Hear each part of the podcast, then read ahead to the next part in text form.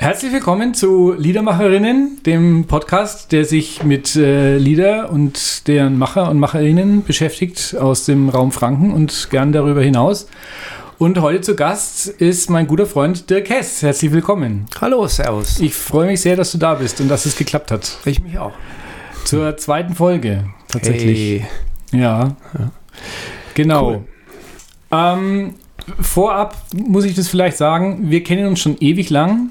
Ähm, wir haben angefangen Musik zu machen Anfang der 90er Jahre, glaube ich. Also es muss mittlerweile schon 35 Jahre her sein oder so. Irgendwas in der Richtung. Dabei sind wir beide erst 30, ne? Ja, 32 bin Ja. ich.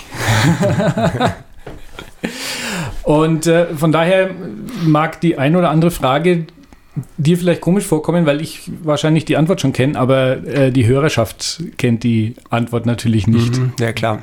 Na? Ja.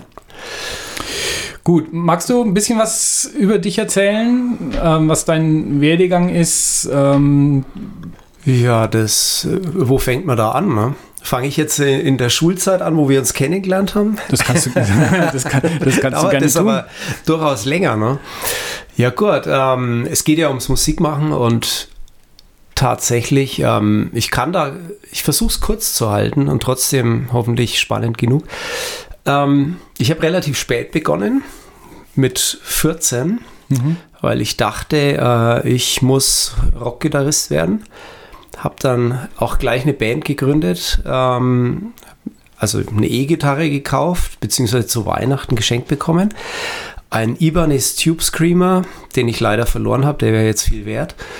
Und habe dann sofort nach den Ferien eine Speed Metal Band mit politischen Texten gegründet. Das Demomaterial ist unwiederbringlich verschollen, glücklicherweise, würde ich mal sagen.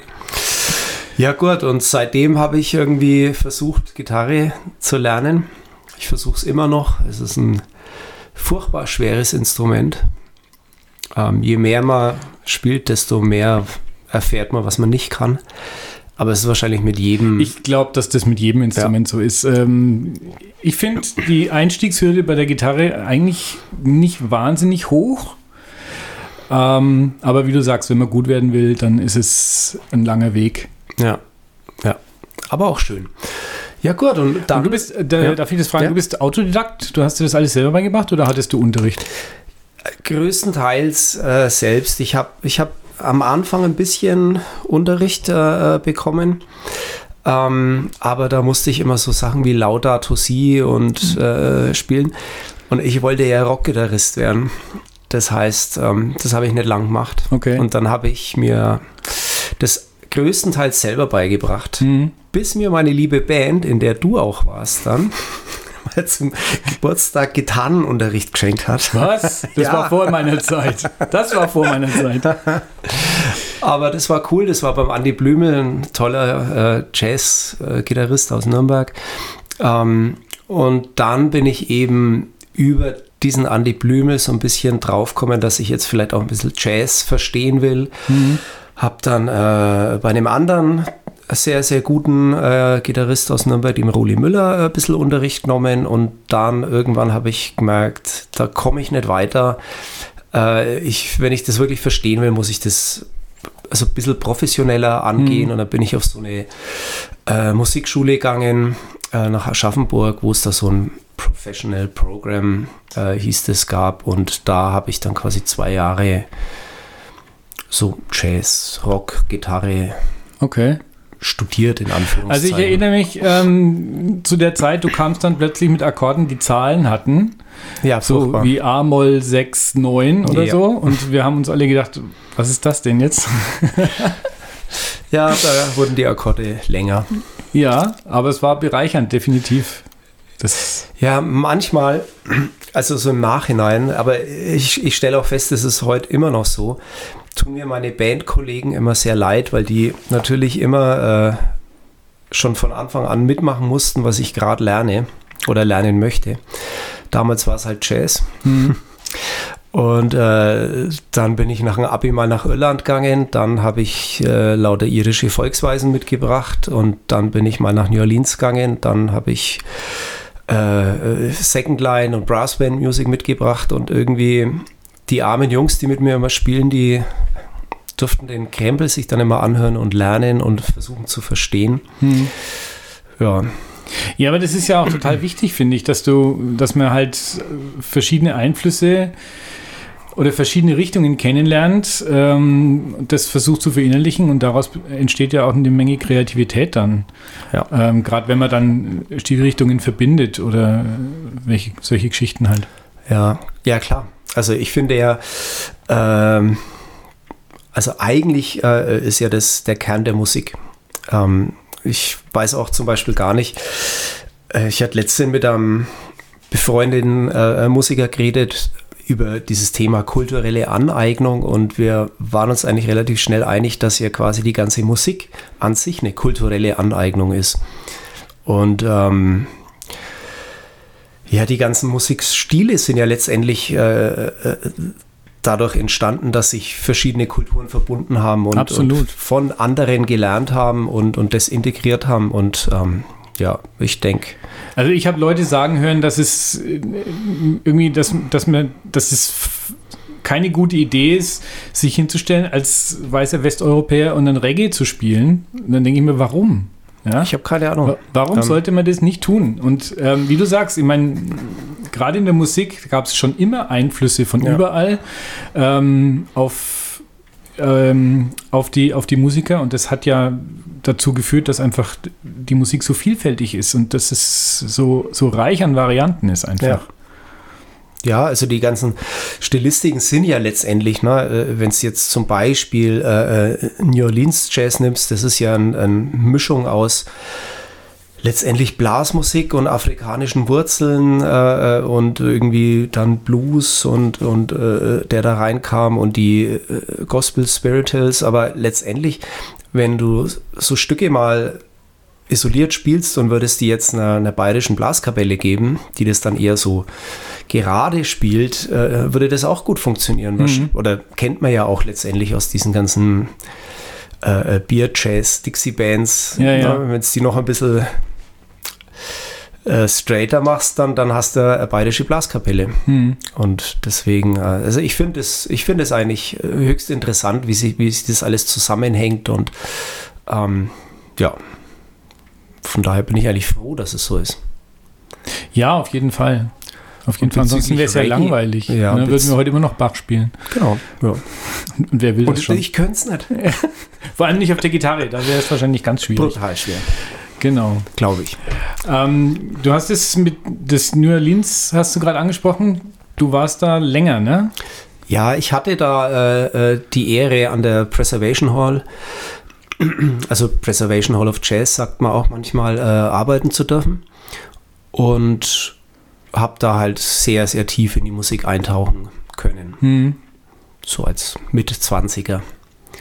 Es war eine höchst interessante Zeit und ähm, die Musiker in New Orleans, ich weiß nicht, wie es jetzt ist, aber die waren auch ähm, extrem mitteilungs... Äh, äh, äh nicht bedürftig, äh, das falsche Wort. Mitteilungsfreudig. Mitteilungsfreudig und ja. die waren sehr offen und ähm, ich war eigentlich jeden Abend an, wenn ich nicht irgendwo selber gespielt habe, ähm, ich jeden Abend neben der Bühne gestanden, neben den Jungs und ähm, habe zugehört und dann kamen die auch nach den Auftritten oft her und das waren ja teilweise auch äh, also die Idee der Preservation Hall war ja, diesen, diesen alten Jazz zu bewahren. Es waren natürlich auch sehr erfahrene und alte Musiker. Und aber die haben sich immer gefreut, dass ich zugehört habe und hab, haben dann auch gesagt, so, ja, wir sind fertig, aber wir wollen noch ein bisschen weiterspielen. Wir fahren noch in irgendeinen Club und machen eine Session. Kommst du mit? Und dann hat mich da der 70-jährige äh, äh, Saxophonist äh, irgendwie mit in den Club ins Tremay geschleppt und hat mich dann da äh, mit auf die Bühne gestellt und durfte ich mit den alten Hasen da spielen. Das ja, war cool. schon eine richtig äh, äh, nette Zeit. Und natürlich sehr lehrreich. Ja, das glaube ich. Also das heißt, du hast da also gearbeitet und musiziert und auch Musik gelernt dort oder einfach nur mitgespielt? Ich habe also hab auch mal ein bisschen Unterricht genommen und ich habe halt immer ich weiß gar nicht, irgendwie war dieses die ganze Zeit ständig Musik. Es gab da irgendwie eigentlich auch gar keine Grenze zwischen Äh, allem. Ich, wir hatten zwar natürlich äh, normale Arbeit, also sagen wir mal so Büroarbeit oder, oder mal irgendwie äh, Konzert oder Tour äh, mit vorbereiten oder manchmal auch nur vielleicht die Hall rauskehren oder sowas. Ähm, aber wenn da mal, ich erinnere mich das, oder gab es halt mal so einen Tag, wo so ein Hurricane so ein bisschen sich angekündigt hat, dann hat äh, der Ben einfach gemeint, also das war der Chef der, der Hall, er kann sich jetzt eh nicht konzentrieren, wir hocken uns jetzt runter, äh, packen die Instrumente aus und spielen ein bisschen. Und es war einfach, ähm, es war irgendwie ein ständiger Wechsel zwischen Arbeit äh, und Musik machen oder ein ständiges Ineinander fließen. Hm. Ja. Okay. Ich wüsste gar nicht. Und die, also die Einflüsse und die, die, die, Erfahrungen, die du dort gemacht hast, die hast du mitgebracht und hast die ja dann auch in der Bandprojekt einfließen lassen. Ja, genau. Ja. Ja, eben auch äh, wieder dasselbe Lied halt natürlich. Ne? Ich habe äh, mir das eingebildet. Ich bin äh, durch die Straßen gelaufen und habe halt diese Brassbands immer äh, gehört. Ich fand das eine ganz großartige Musik, diese Second Line. Waren die, die Jungen eben, die haben das dann so ein bisschen funkiger gespielt als, als die äh, Traditional Bands. Und jetzt spiele ich natürlich dummerweise Gitarre und dann dachte ich mir, was kann ich denn damit machen? Und hatte halt dann die Idee, äh, diese Brassband-Musik zu nehmen, aber natürlich nicht jetzt mit einem äh, äh, klassischen Brassband-Schlagzeug, also Basstrommel und Snare getrennt, sondern mit einem normalen Set und natürlich Sousaphon oder Tuba und halt äh, äh, Saxophon, Posaune, Trompete, ähm, aber halt eben mit Gitarre und weil ich schon von Anfang an war mir schon klar, es macht keinen Sinn, diese Musik zu kopieren. Das kriegt mhm. man eh nicht so gut hin. Äh, man muss auf jeden Fall das mit eigenen Liedern machen und sich dann hinsetzen und erstmal natürlich so sehr traditionell ein bisschen was schreiben und dann aber auch durchaus sich ranwagen, dass man mal ganz normale Songs, die man so daheim auf der Akustikgitarre schreibt, auch in dieses Format mal äh, transportiert. Und das funktioniert meistens eigentlich ganz gut. Hm. Und also ist natürlich auch interessant. Das große Projekt mit den äh, vielen Menschen, also ne, was du gesagt hast, Saxophon, Trompete, großer Bläsersatz, solche Geschichten, das lief eine Zeit, das gibt es jetzt nicht mehr, richtig? Ähm, die große Besetzung, die liegt gerade so ein bisschen auf Eis. Ähm, das ist einfach, es ist halt sehr schwierig, das zu organisieren. Wir waren da sieben Mann. Hm. Und gut, der, der Posaunist sitzt in Berlin, der Trompeter in Straubing. Ähm, oh, das ist schwierig und, dann, ja. Ja, alles, ja, es sind alles äh, Profimusiker, die sind gut gebucht und man kommt einfach nie zum Proben. Und die Kernbesetzung des Trio, also Susaphon, Schlagzeug, äh, äh, Gitarre, also ich dann, ähm, die sitzt halt in Nürnberg und wir können uns da einfach besser aufeinander abstimmen und letztendlich ist es auch eine finanzielle Geschichte, ne? wenn hm. du zu siebt äh, äh, nach Dresden fährst, um einen Auftritt zu spielen.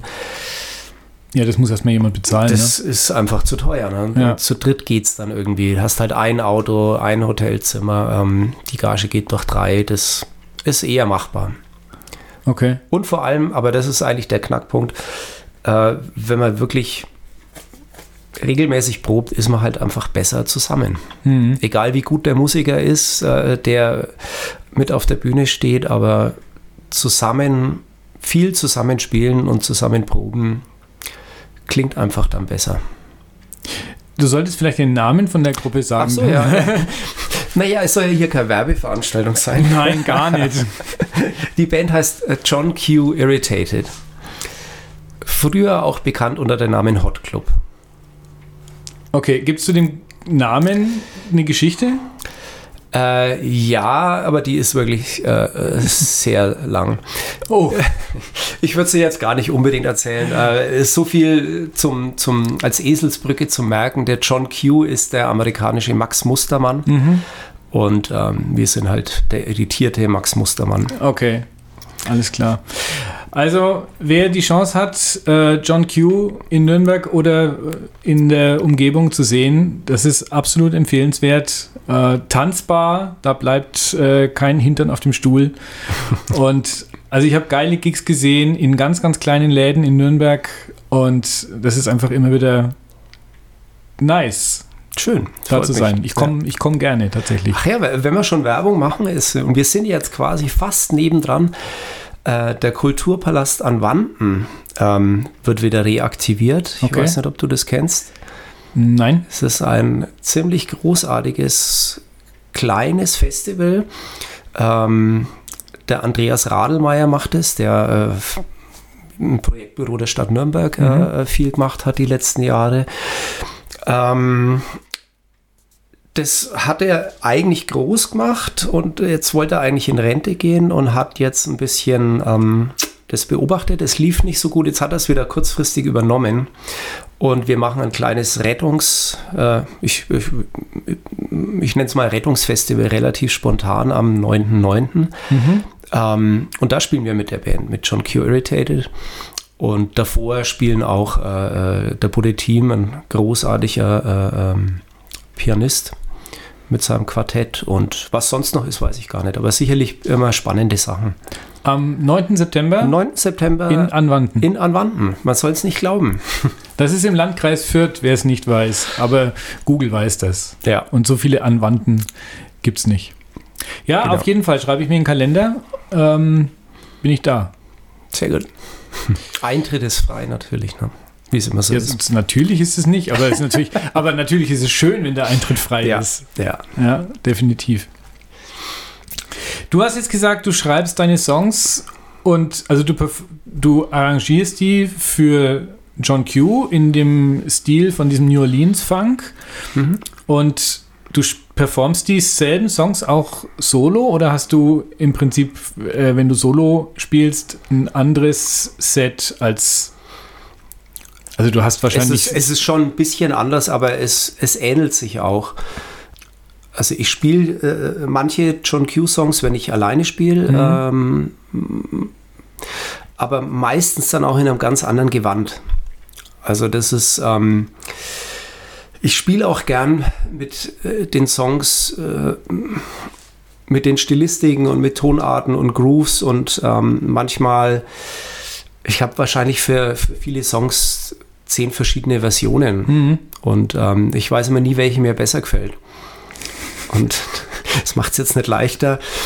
Ähm, Ja, aber dann kann man ja je nach Stimmung und je nach, ähm, je nach Umgebung die Variante raussuchen, die dann Genau. am besten passt. ja. Ja. Und äh, wenn man deine Songs öfter hört, und ich kenne ja jetzt ein paar davon, dann ist es immer spannend, tatsächlich auch zu entdecken, so, oh, da, jetzt hat er aber was anderes gemacht und so. Mhm. Das finde ich cool. Naja, schön. Ja, genau. Äh, wir würden heute tatsächlich ein Experiment machen, nämlich äh, live im Podcast was performen. Mhm. Das machen wir jetzt und dann sprechen wir hinterher über das Stück. Okay. Okay. Das machen wir. Und wir machen eine Minute, sagst du? Ja, oder eine Minute 30. Das, Eine äh, Minute? Wer, wer den Hintergrund zu dieser Minute oder eine Minute 30 hören will, der, dann, den muss ich auf den Schwester-Podcast äh, verweisen. Da wird es lang und breit erklärt. Es hat was mit der GEMA zu tun. Wobei Okay. wir prinzipiell die GEMA mögen. Ja, natürlich mögen Ja. wir die GEMA. Und ähm, GEMA ist ja wichtig. Ja. Ja, ansonsten würden die Musiker ja gar kein Geld verdienen. Ja. Okay, also wir schreiten jetzt mal zur Tat und wir hoffen, dass das was wird. Und du spielst mit. Gerne, wenn du mich einlädst. Ich finde es großartig. Okay, cool. Wenn Experiment, dann richtig. Sehr gut. Okay. H-Moll, ne? H-Moll. Okay. H-Moll, H-Moll.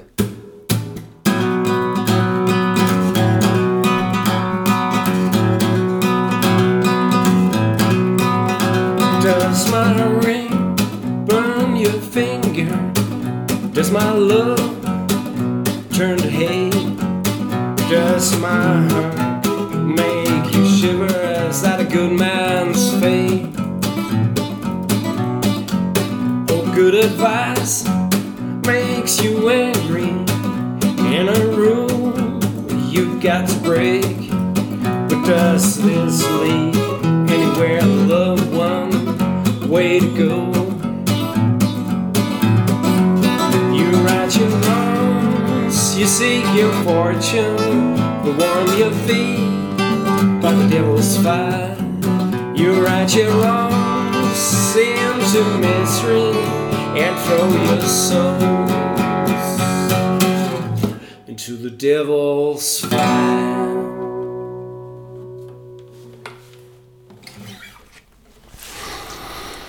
So, das war Right Your Wrongs. Ja. Und ich durfte mitspielen Yeah. äh, am Akustikbass. Vielleicht ist es auch zu hören. Ich war, äh, ich habe mich sehr bemüht, nicht falsch zu spielen.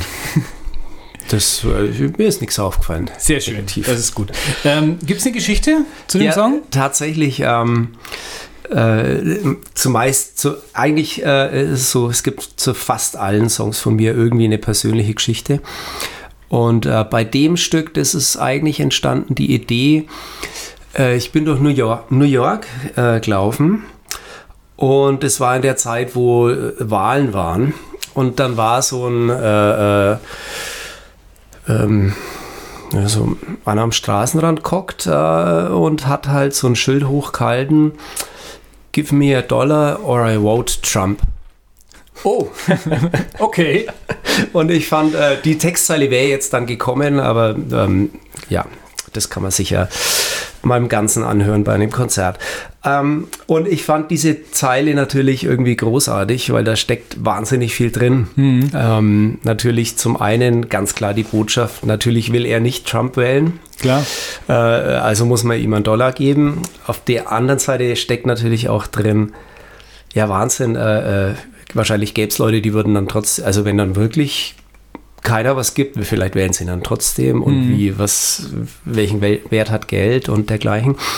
Und jetzt äh, bin ich aber natürlich kein Amerikaner, ähm, deswegen äh, Deswegen hast du ihm keinen Dollar gegeben. Deswegen, nee, nee, nee. also, deswegen habe ich mir gedacht, also ich schreibe natürlich äh, jetzt nicht unbedingt ein Lied über, über amerikanische Politik oder sowas, aber das ist ja auch bei uns äh, letztendlich natürlich das gleiche Thema. Und der Refrain hat ja dann auch die Textzeile Right Your Wrongs. Und ähm, also berichtige quasi deine äh, äh, falschen Zustände oder äh, Fehler. Und ähm, es ist ja eigentlich bei uns auch das Gleiche natürlich. Ne? Man wählt rechts, weil man äh, äh, dadurch versucht irgendwie äh, äh, Missstände, vermeintliche Missstände zu beseitigen und ähm, macht es damit eigentlich noch viel schlimmer. Ja, das stimmt. Also haben wir ja jetzt ja gerade wieder äh, Ja. die Situation und dieses Thema wird von dem Lied eigentlich äh, behandelt und es ist eine politische äh, Sache halt aufgehangen an diesem äh, äh, Ding, was ich da in Amerika gesehen habe und natürlich äh, deswegen auch jetzt in dem Fall, wenn ich es alleine spiele, meistens auch als Country. Aber es wird wahrscheinlich ein Funkstück werden.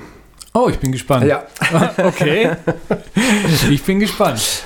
Aber das ist ja auch das Interessante. Äh, man schiebt ein bisschen Akkorde hin und her und man lässt welche weg und äh, ändert den Rhythmus und dann wird es einfach ein anderer Tune. Aber schauen wir mal. Sehr gut.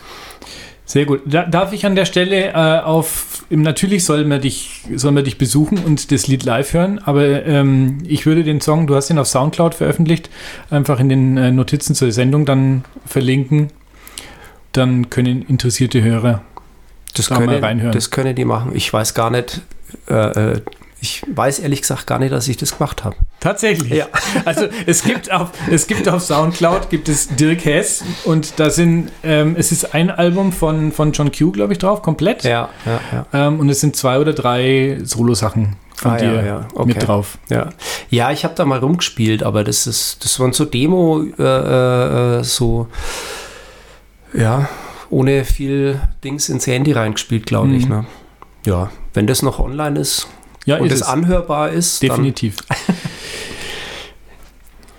Hast du Material sonst veröffentlicht irgendwo online oder darf man CDs und Vinyl kaufen? also es gibt von, äh, äh, von John Q Irritated gibt's ähm, eine Vinylplatte und zwei CDs. Ähm, gibt es auch bald wieder auf Spotify. Ist gerade irgendwie verschwunden, weil die Plattenfirma äh, insolvent war. Aber wird jetzt wieder veröffentlicht und wir arbeiten gerade mit John Q an einer neuen Platte. Mhm.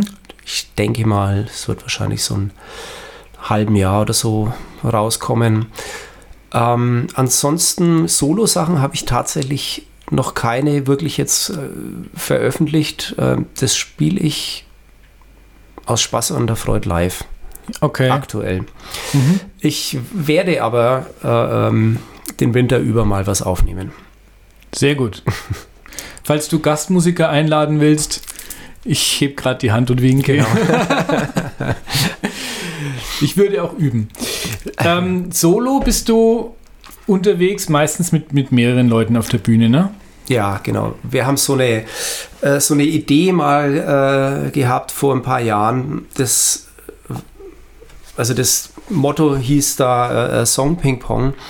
Es gehen quasi verschiedene ähm, Singer-Songwriter auf die Bühne. Wir proben nicht, wir machen nichts aus, sondern wir setzen uns hin ähm, und unterhalten uns musikalisch mit unseren Liedern. Also das sieht so aus, dass einer anfängt, er spielt ein Lied äh, ähm, aus seinem Repertoire, ein eigenes natürlich, und die anderen Musiker mit auf der Bühne ähm, versuchen dann mit Stücken aus ihrem Repertoire zu antworten.